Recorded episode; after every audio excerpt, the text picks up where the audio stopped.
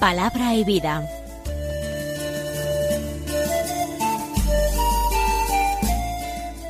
Con el Padre Manuel Horta, desde Sevilla.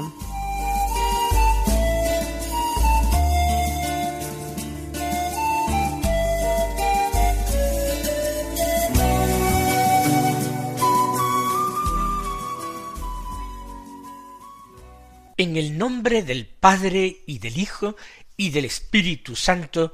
Amén. Alabados sean Jesús y María. Muy buenos días, queridos amigos, oyentes de Radio María y seguidores del programa Palabra y Vida. Hoy es el Día del Señor, es domingo. También es 19 de marzo, la fiesta de San José. Pero al tratarse de un domingo de cuaresma, esta solemnidad de San José está impedida y se traslada al día de mañana, porque hoy es el domingo llamado letare.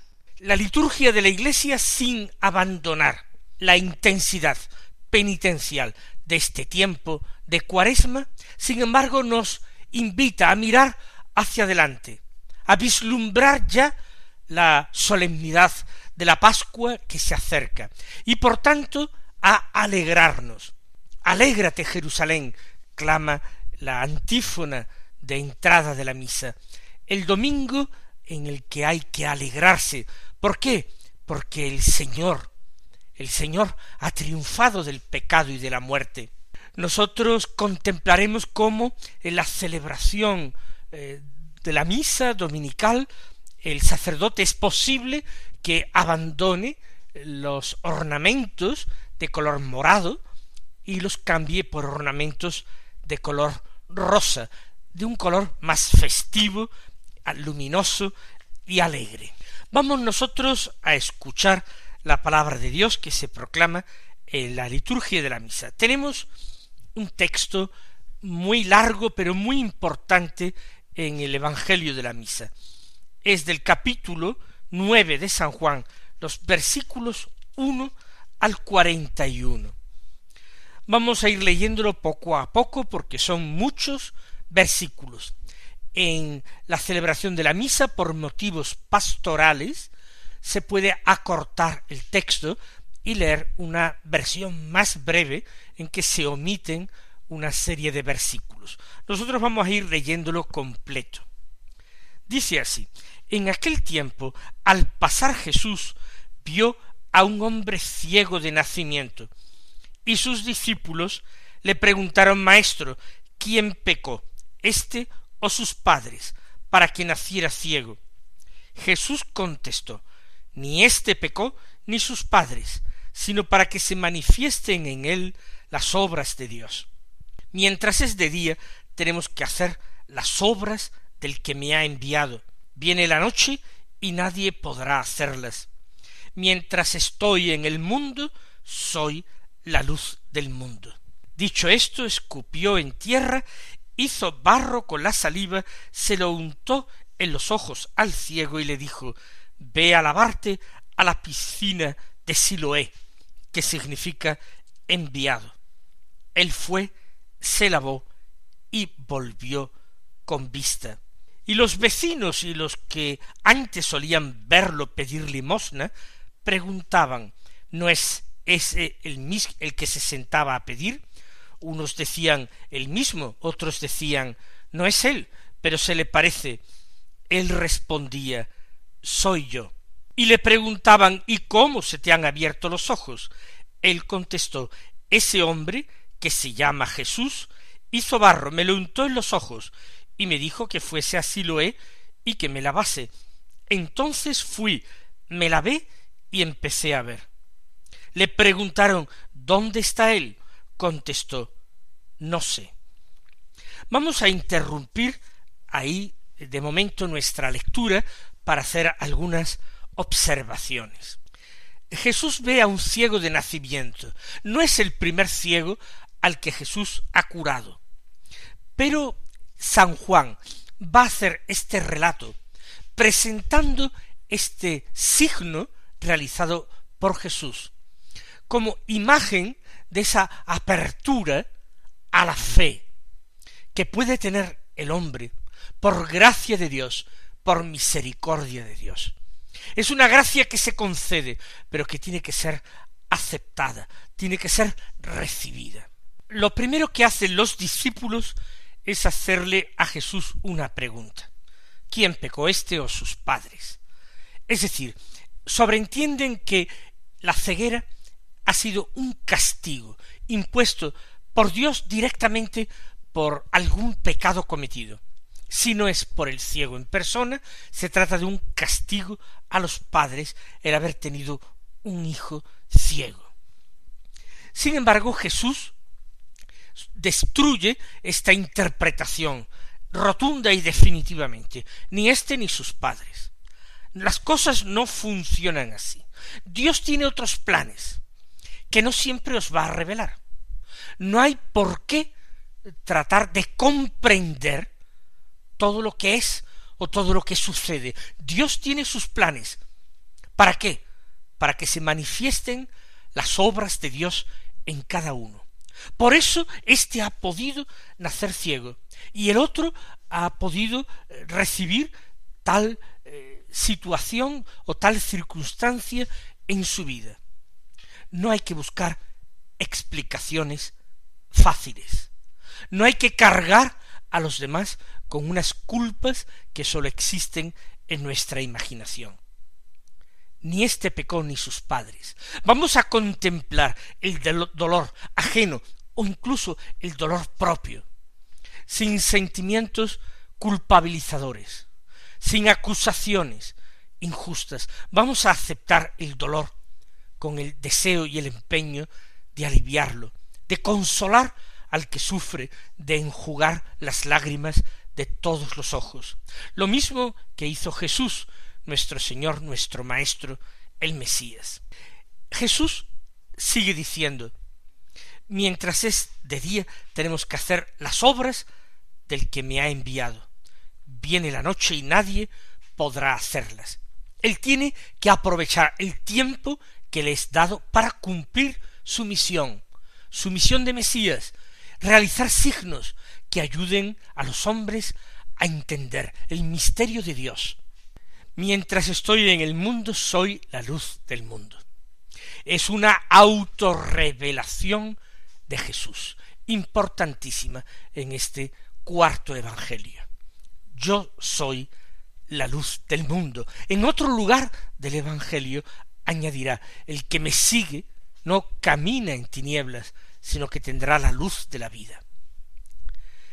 Y dicho esto, Jesús cura al ciego de nacimiento. Lo hace de una manera que ya no suena por haberlo escuchado en algunos evangelios sinópticos. Jesús escupe en el suelo y hace barro con la saliva, la unta en los ojos del ciego y para terminar le dice que se lave en la piscina de Siloé. Es una fuente, una pequeña balsa de agua que se forma con el agua que viene por el canal de Ezequías, agua que surtía a la ciudad y que era muy útil también en los tiempos de asedio para al menos pues disponer de agua en la ciudad y no morir de sed. Piscina de Siloé. Y él fue, se lavó como Jesús había dicho, y volvió con vista. Un ciego de nacimiento, que era mendigo porque no podía emplearse ni trabajar en otras cosas y por tanto se dedicaba a pedir limosna. Ahora vienen las reacciones de distintas personas, empezando por vecinos y personas que lo conocían, de verlo pedir ellos comentaban, ¿no es ese el que se sentaba a pedir? Y les parece el signo tan increíble que unos dicen, no, no es ese, pero se le parece. Y otros decían, sí, sí es. Y el ciego afirmaba, soy yo. Todo esto, este signo, hace que los hombres se interroguen, se pregunten. Ellos quieren llegar a conocer la verdad. Algo importante es lo que ha sucedido para que un ciego de nacimiento vea. ¿Cómo se te han abierto los ojos? Y él da testimonio de Jesús con toda sencillez. El hombre que se llama Jesús hizo barro, me lo untó en los ojos, me dijo que fuese al Siloé y que me lavase, fui, me lavé, empecé a ver. Y le preguntaron ¿Dónde está él? Y contestó No lo sé. Esto último es lo que ahora a nosotros nos hace reflexionar. Él ha recibido un favor extraordinario siendo ciego, pero cuando ha recuperado la vista, cuando ha abierto a los ojos, ha visto el agua de Siloé, ha visto las murallas de Jerusalén, ha visto a personas que estarían allí, pero no ha visto a su Salvador, a Jesús. Jesús no lo ha acompañado a Siloé. Por eso cuando las gentes le preguntan que dónde está Jesús, él solamente puede decir no lo sé. Esta dificultad nosotros no deberíamos tenerla. Nosotros siempre tenemos localizado al Señor. Cierto que a veces en nuestra vida se hace como un silencio hondo. Parece que Él nos hubiera abandonado, pero la fe nos dice que está ahí, que está en lo hondo de nuestra alma, aguardándonos, que está también encerrado en el sagrario por nuestro amor, presente de una forma real en el sacramento, para que lo adoremos y para que en la Santa Misa lo recibamos con el alma abierta y con el corazón ardiente de amor. No lo sé, dice el ciego. Y ahora continuemos leyendo el texto. Llevaron ante los fariseos al que había sido ciego. Era sábado el día que Jesús hizo barro y le abrió los ojos. También los fariseos le preguntaban cómo había adquirido la vista. Él les contestó me puso barro en los ojos, me lavé y veo. Algunos de los fariseos comentaban este hombre no viene de Dios, porque no guarda el sábado. Otros replicaban ¿Cómo puede un pecador hacer semejantes signos? y estaban divididos, y volvieron a preguntarle al ciego ¿Y tú qué dices del que te ha abierto los ojos?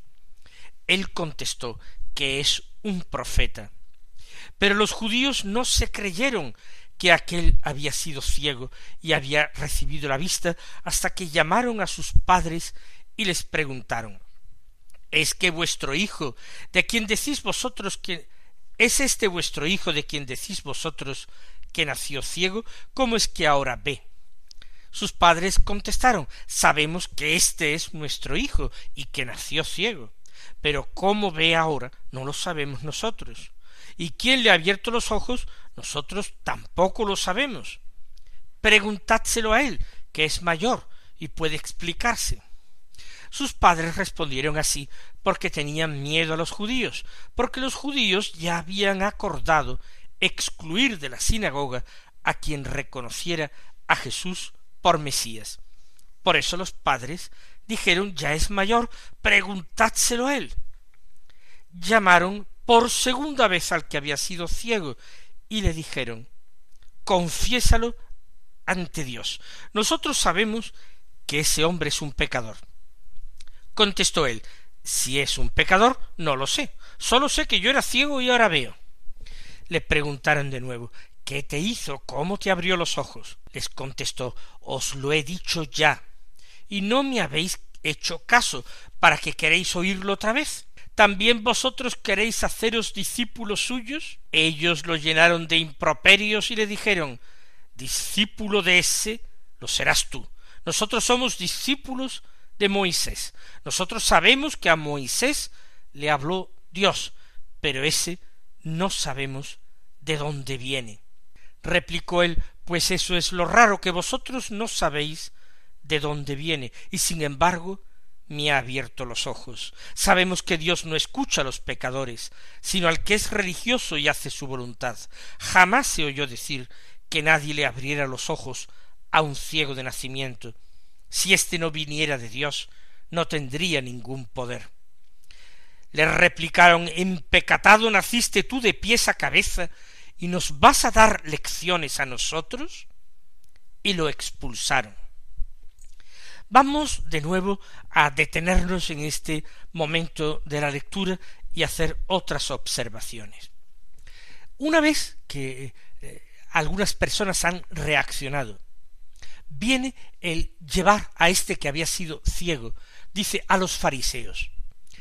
No se trata de cualquier fariseo, se trata de los doctores de la ley, de los escribas, es decir, de los especialistas en la religión, los que podían discernir bien estos fenómenos. Y aquí se va a realizar unas pesquisas, una investigación, con declaración de testigos. En primer lugar, el interesado, el curado de su ceguera. Después serán sus padres los interrogados. Y finalmente, por segunda vez, el interesado. Y todo esto termina de una forma muy abrupta, porque el que había sido ciego da testimonio de Jesús ante la irritación de los jueces que terminan expulsándolo. Al principio, tras las primeras informaciones, ya surge una división de opiniones entre los jueces, entre los doctores de la ley. Unos tienen ya un juicio formado y un juicio sobre Jesús negativo. Es un prejuicio, porque dicen este hombre no viene de Dios porque no guarda el sábado. Se fijan solamente en que la curación ha tenido lugar en sábado y no se fijan tanto en la enormidad de ese prodigio que ha sucedido. Otros, sin embargo, aunque no quieren aceptar el poder de Jesús, sin embargo dicen cómo puede un hombre pecador hacer semejantes signos, si es un pecador. Y por eso están divididos los mismos doctores de la ley. Y piden ahora la opinión del ciego curado.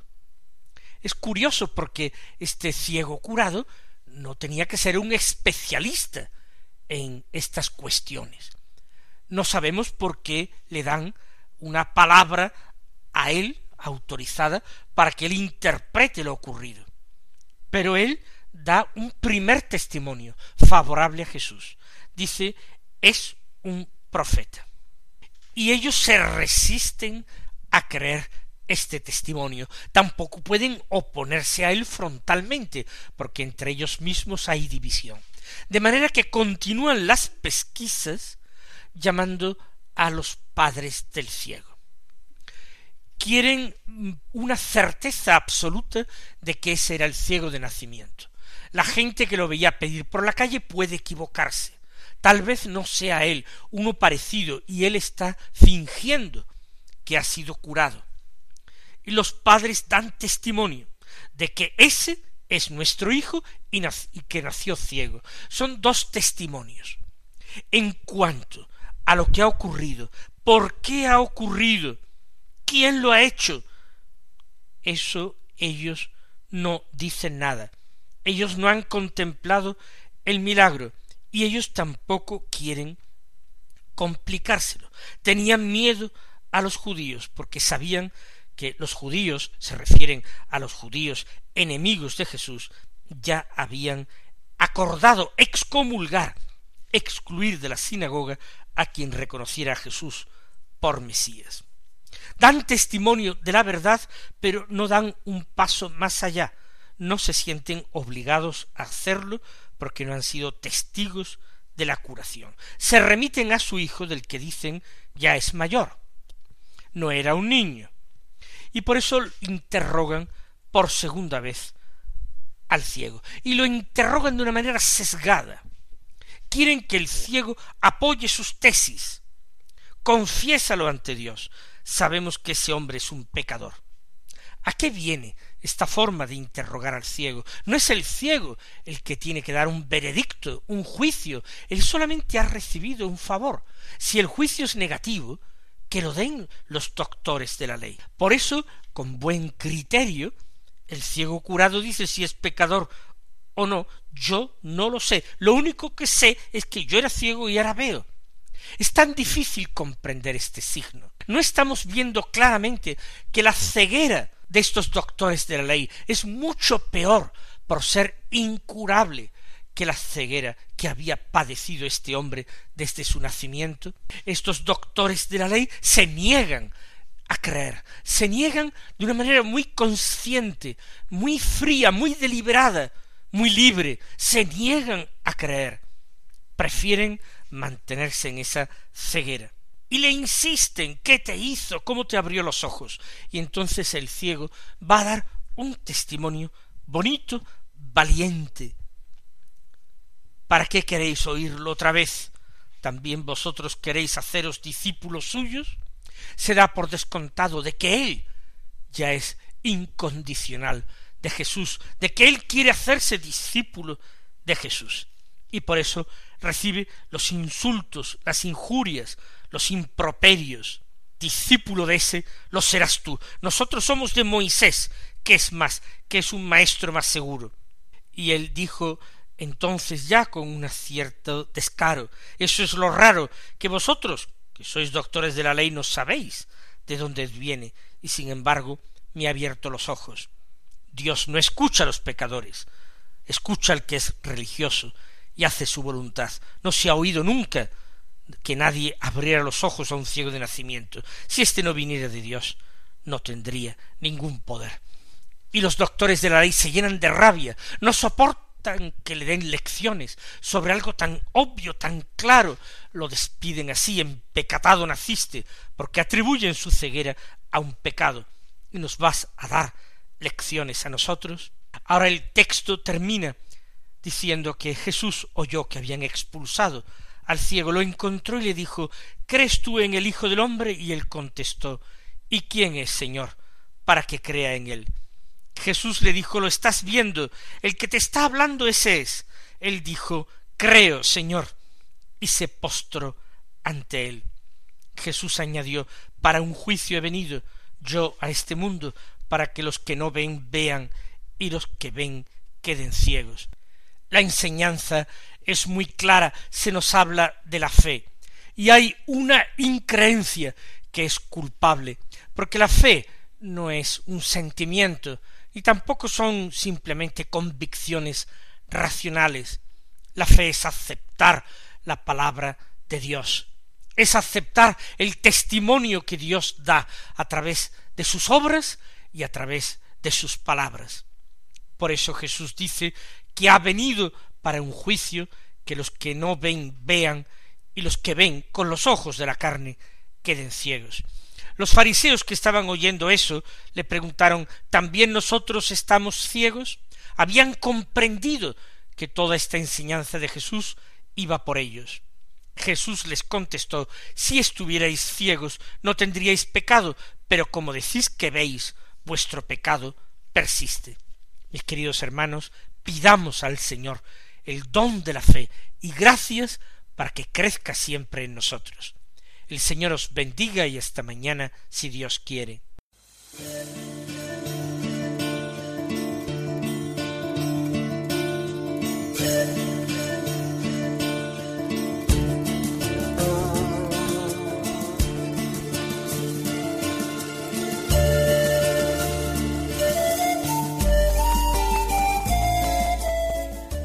Concluye Palabra y Vida, un programa dirigido desde Sevilla por el Padre Manuel Horta.